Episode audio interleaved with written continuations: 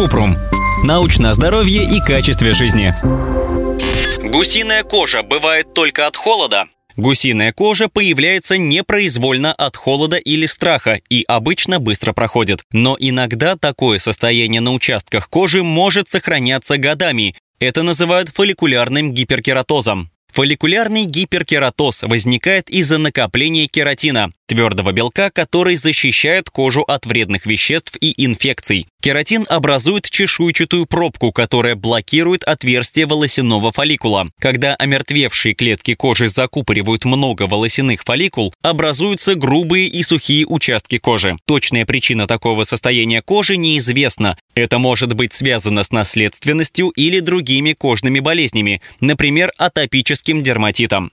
Как проявляется? Фолликулярный гиперкератоз может возникнуть в любом возрасте, но чаще встречается у детей и подростков. Его симптомы – безболезненные крошечные узелки, обычно на предплечьях, бедрах, щеках или ягодицах. Узелки могут быть красными, белыми, телесного цвета или темнее кожи. Сухая, шероховатая кожа по типу наждачной бумаги или гусиной кожи. Сезонное ухудшение в холодное время года из-за низкой влажности. Иногда человека беспокоит кожный зуд. Фолликулярный гиперкератоз не заразен.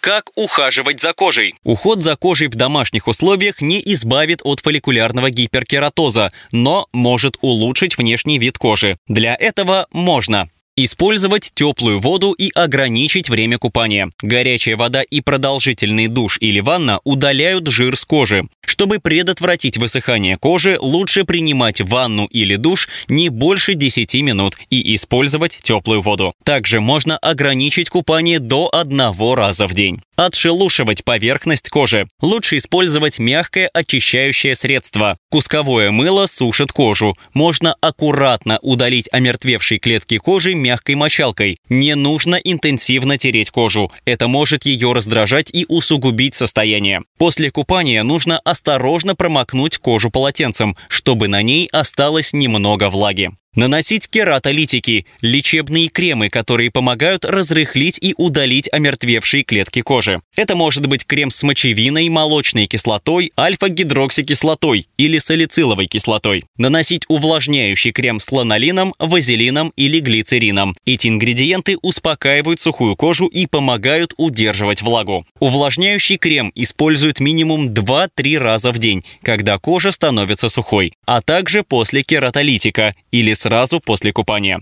Включать увлажнитель, когда воздух кажется сухим.